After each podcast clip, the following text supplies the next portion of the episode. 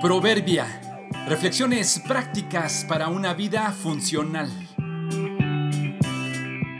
Noviembre 20. Toca y no corras, segunda parte. Dios siempre habla, pero nosotros no siempre escuchamos. ¿Te has dado cuenta que en el campo hay más estrellas que en la ciudad? No es cierta esta afirmación. En el campo las estrellas brillan más que en la ciudad.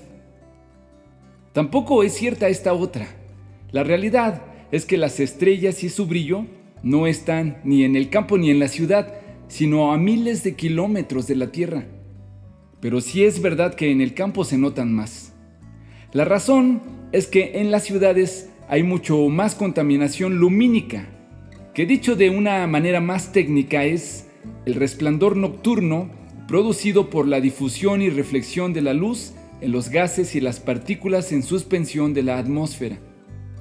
Produce una luminosidad envolvente provocada fundamentalmente por el alumbrado público y de las tiendas, por los anuncios luminosos, la iluminación de monumentos y estadios deportivos, etc.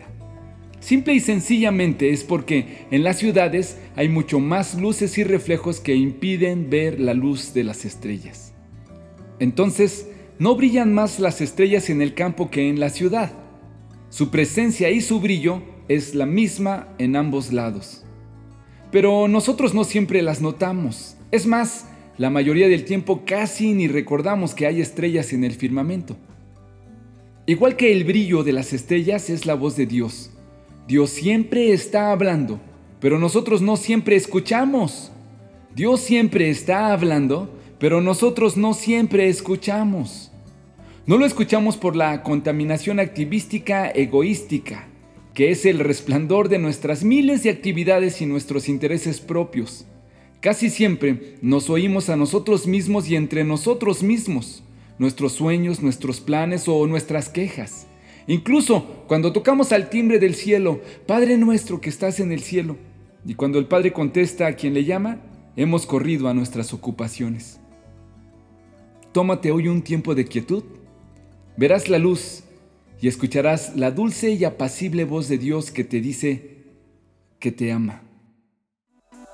Sin embargo, en una o en dos maneras habla Dios, pero el hombre no entiende. Job 33:14